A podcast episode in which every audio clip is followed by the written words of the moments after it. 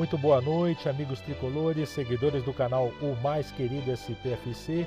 Passando aqui para fazer o fechamento do programa de número 4, da edição do dia 22 de abril, às 23 horas. Lembrando que o São Paulo recebeu uma notícia muito boa hoje, com as liberações dos atletas Hernanes e Igor Vinícius.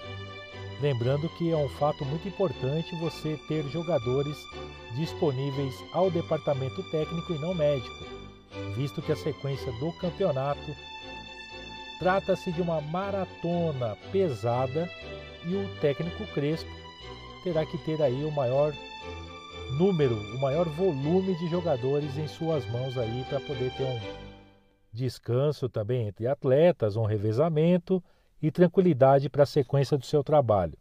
Lembrando que o São Paulo é, ventilou-se agora à noite uma notícia que estaria interessado ou monitorando o atleta Nicão do Atlético Paranaense. Eu pude levantar com alguns colegas de imprensa da cidade de Curitiba e oficialmente não existe nada, não existe absolutamente nada oficial por parte do São Paulo.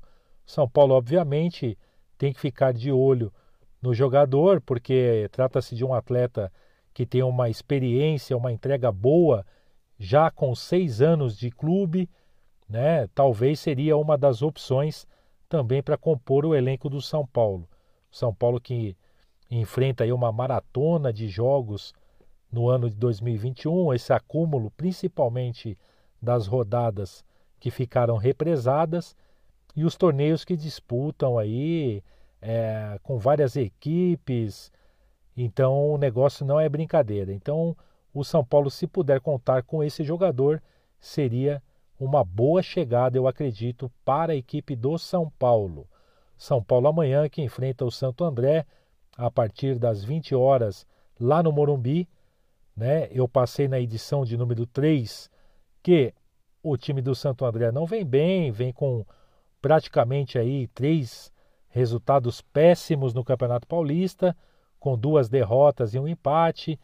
O último jogo disputado diante do Novo Horizontino, né, com uma derrota. Então, a equipe do São Paulo tem que fazer um revezamento, eu acredito até de atletas para um descanso melhor e um melhor aproveitamento para a sequência do Campeonato Paulista e também da Copa Libertadores. Eu volto amanhã com a edição de número 5 às 10 horas, trazendo notícias do nosso tricolor. Um forte abraço a todos. Fernando Benincasa, o mais querido SPFC.